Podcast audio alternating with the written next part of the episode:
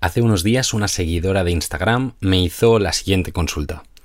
Buenos días, Javi. He leído en varios sitios, en varios sitios, que el bicarbonato modifica el pH urinario y que esto puede afectar a los resultados de un test antidrogas.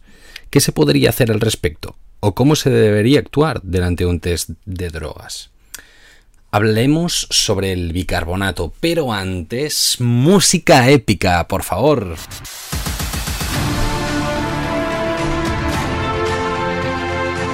Buenas, buenas, ¿qué tal a todos y a todas? Estás escuchando Dos Cafés para Deportistas, el podcast de Javier Oiz, este podcast en el que hablamos sobre nutrición deportiva, de estrategias para mejorar el rendimiento, vamos, para, elevarte a un paso más en, en tu deporte, en el ejercicio que vayas haciendo día a día, semana a semana, mes a mes, o si eres un profesional del deporte, pues para que puedas tener algunos recursos extra para ayudar a tus deportistas. Así que vamos al tema con esta pregunta que nos han hecho hoy y vamos a responderla de la mejor forma posible, que es una, un tema importante, importante a resolver. Pero antes, lógicamente, vamos a agradecer a, nuestros patrocinadores, a nuestros mecenas, a Crown Sports Nutrition, una empresa dedicada a la nutrición del deportista con productos de muy buena calidad, muchos de ellos con el certificado Informet Sport, aquel eh, certificado que nos avala que es un producto libre de sustancias prohibidas en un precisamente test antidrogas eh, del deportista, así que una marca brutal que yo utilizo personalmente y también recomiendo a muchos de mis deportistas.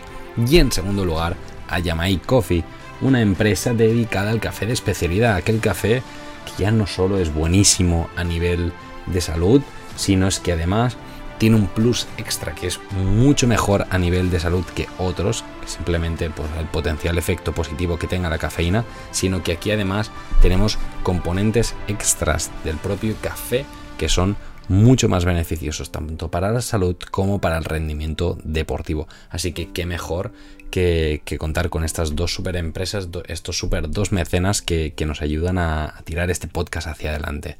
Así que muchísimas gracias a ellos, muchísimas gracias también a esta seguidora, en este caso de Instagram, por lanzarnos esta pregunta tan interesante y vamos a hablar precisamente de esto, del bicarbonato. Pero, pero, pero, antes de responder a la pregunta, creo que sería interesante ver un poquito qué es esto del bicarbonato, cómo funciona, si realmente tiene evidencia estas cositas, porque eh, quizá no todos y todas sabéis lo que es esto del bicarbonato como suplemento.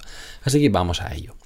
En primer lugar, hay que tener en cuenta que el bicarbonato es un anión extracelular que desempeña bueno, un importante papel en lo que es el mantenimiento del pH y de ahí el gradiente de electrolitos ¿vale? entre el medio intra y extracelular. Esto es dicho de forma un poquito técnica, ¿vale? Pero vamos a ir eh, paso por paso para entender todo lo que hemos hablado. En primer lugar, para quien no sepa qué es el pH, es básicamente es un coeficiente que nos indica el grado de acidez o de basicidad de lo que es una solución, en este caso de la sangre, ¿vale? Del plasma ah, sanguíneo. Entonces, sé que es un poquito técnico todo esto, pero básicamente lo que hace el bicarbonato es... o sea, vamos a pasos. Durante el ejercicio físico, ¿vale? El, músculo, para obtener energía, para obtener energía tiene muchas vías, pero la principal suele ser la glucólisis, ¿vale? Que es simplemente de cadenas largas de glucosa, las va partiendo y las va utilizando, va utilizando estas glucosas. Bueno, pues en este proceso se generan eh, moléculas que se llaman, eh, bueno, directamente como pequeñas moléculas de hidrógeno que nos generan un medio ácido, ¿vale? Nos acidifican todo el medio. Y lo que hace el bicarbonato es contrarrestar este efecto reduciendo esta acidificación, ¿vale? Entonces, ¿por qué esta situación es importante? Bueno, pues porque al reducir este medio ácido favorece que el músculo pueda seguir haciendo ejercicio durante más tiempo. Básicamente es este el efecto, ¿vale? Es un poquito complejo, he pasado de la descripción un poquito más técnica a una descripción más llana, espero que se haya entendido, porque entiendo que es algo complicado. Entonces, si no se ha entendido bien, me lo decís, yo creo que sí, porque he pensado un poquito cómo hacerlo, em, pero, pero bueno, me decís, ¿vale? Y si no, otro día lo volvemos a repasar o hago un vídeo en exclusiva hablando de esto de Instagram para que se entienda bien, bueno, lo que sea, ¿vale? Muy bien. Pues dicho esto, el, bicarbonato, bueno, actualmente es importante destacar que se encuentra en el grado A de evidencia, ¿vale?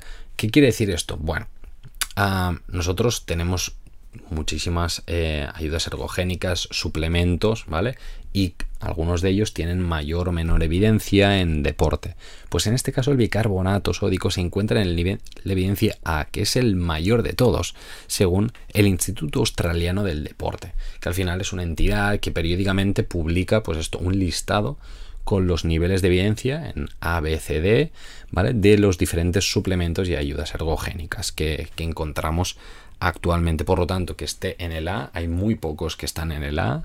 Por lo tanto, quiere decir que all right, que funciona bien, ¿vale? Que realmente su consumo cuando es eh, de forma óptima eh, responde bien, pero para esto hay que tomarlo en las dosis adecuadas, que vamos a hablar ahora en, en un segundín. Y luego en los deportes en los que realmente es potencialmente interesante, nos sirve en cualquier situación, ¿vale? De todo esto vamos a hablar ahora, que yo sé que hay gente que, que le interesa también el tema. Entonces, dosis recomendadas. Lo más habitual suele ser entre 200 y 400 miligramos de, bicarbonato por, kilogramo de peso, ¿vale? Y esto junto a una comida, esto es importante, eh, densa a nivel de carbohidratos, ¿vale? Esto sí que es importante mirárselo un poco y con comida densa en carbohidratos nos referimos aproximadamente pues que tengan un, gramo y medio de carbohidratos, 1,5 gramos de carbohidratos por kilogramos de peso, ¿vale? Eh, a priori es un, oh man, pues lo he de calcular, vale, sé cuánto peso, pero ¿cuánto equivale a carbohidratos? Bueno, esto aquí la clave sería eh, mirarlo un poquito más en detalle, si tenéis dudas, pues me podéis preguntar o incluso hay varios programas que, que ayudan a hacer este cálculo aproximado, pero bueno, hoy no voy a entrar mucho en el tema porque es como irnos y charlar de cosas que, que ahora no, no son el tema en concreto. Y este, este consumo, estos 200, 400 miligramos de bicarbonato, habría que tomarlos entre dos horas, o sea, entre 120 minutos y 150 minutos antes de empezar el ejercicio, ¿vale? Esto es importante, este timing es importante porque necesitamos que este bicarbonato llegue a donde ha de llegar, sí, llegue hasta el músculo, para que pueda hacer su función justo en el momento adecuado, ¿vale? Entonces, la dosis es muy importante, pero también los timings, ¿sí? Muy bien, pues ahora que hemos hablado un poquito de la dosificación, es importante también hablar de estos deportes en los que puede ser potencialmente interesante. Y en este caso, los deportes en los que el bicarbonato puede ayudar sobre todo son aquellos de alta intensidad que duran aproximadamente eh, aproximadamente, ya no sé ni hablar, entre 1 y 7 minutos, como por ejemplo, pues eh, ciertas carreras de natación, de remo, carreras de media distancia, por ejemplo, de atletismo. Estos serían algunos ejemplos. Entonces, destacar que claro, si haces una, una, carrera en un único día, pues es bastante fácil porque ya calculas estos 120 minutos, pim pam, y es bastante eh, fácil en este sentido el pautar el bicarbonato o pautarte el bicarbonato. Pero ¿qué pasa? Que hay veces que en este tipo de pruebas, em, bueno, se, hacen más de una en el mismo día. Una por la mañana, otra por la tarde, o una a una hora y al cabo de relativamente pocas horas otra. En este sentido, será importante también hacer como, bueno, valorar de forma un poquito más precisa la, pauta de, de, la ingesta del bicarbonato. Esto ya habría que mirarlo más en detalle. Hay algunos estudios que nos hablan de dividir esta, esta toma de bicarbonato, por ejemplo, si eran de 200, pues en 100 y 100. Bueno, falta evidencia también sobre el tema, pero, pero bueno, los estudios apuntan un poquito para aquí y yo aquí sí que recomendaría, pregunta a un nutricionista de confianza que, te ayude a pautar todo, todo esto porque ya no es tan fácil. Ahora hablaremos por qué no es tan fácil y es que no todo puede ser tan bonito. Llegamos a un apartado que, que es importante también tener en cuenta y es el no todo puede ser tan bonito. ¿Por qué digo esto? Pues bueno, porque hasta este momento, bueno, pues para varios deportes es bastante interesante el consumo de bicarbonato, ok, la dosis ya la tenemos clara, un nivel de evidencia A, o sea que es mm, espectacular, genial, o sea que brutal, y vale, sí, lo acompañamos un poquito de carbohidrato, pero tampoco pasa mucho más. Pero ¿qué pasa? que es muy habitual que el consumo de bicarbonato genere malestar intestinal, incluido náuseas en los deportistas. Entonces dices, oh my god, y no el consumo de grandiosas cantidades, sino precisamente las cantidades recomendadas, ¿vale? Las cantidades que a priori nos em, ejercen este efecto beneficioso en el rendimiento, que nos mejoran y nos potencian el rendimiento deportivo, a la vez son dosis que ya son de forma general muy elevadas para nuestro sistema digestivo y que ya nos generan este malestar intestinal, problemas intestinales, bla, bla, bla. Por lo tanto, el bicarbonato está muy bien porque tiene mucha evidencia, pero también es un suplemento que es peligroso en este sentido si no estamos acostumbrados.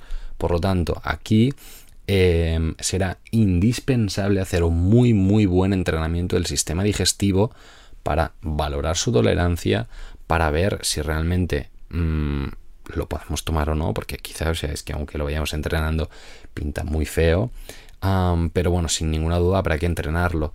Y bueno, esto ya, o sea, ya presupongo que ya lo hacéis, porque insisto ya en capítulos anteriores, pero bueno, por si es el primero que, escucháis o me escuchéis aquí por primera vez, no probar ninguna intervención el día de la carrera, el día de la competición, el día el día de, ¿vale? El día en el que se hace la prueba, no se prueba nada, no se estrena nada, vamos, ni calcetines, ni calzoncillos o lo que sea, ¿vale? Nada, nada, nada, nada. Igual que no se prueban, se estrenan zapatos el día de la competición porque nos hacen llagas, pues tampoco nada a nivel nutricional porque no sabemos cómo va a responder nuestro cuerpo, ¿vale?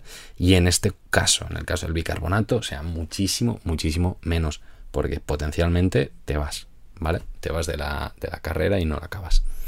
Entonces, ahí está un alright, ya tenemos una cosita, pero hay otro segundo tema y que es precisamente el tema de la pregunta de hoy, lo que nos han planteado hoy, ¿no? De, ostras, pero ¿realmente el bicarbonato cambia el pH a nivel urinario? Pues sí, ciertamente lo, lo modifica. Entonces, claro, en los test del, del antidoping, ¿no? los test de doping, a ver si, si das positivo o no, si has tomado alguna sustancia prohibida o así, realmente el consumo de bicarbonato parece que, que sí, que altera estos resultados, altera el, pH de la orina y por lo tanto si tú has tomado bicarbonato es muy importante avisarlo antes de hacer el test, o sea, si te seleccionan, porque en una carrera, por ejemplo, que hay 10 personas, quizás solo seleccionan a uno o a dos.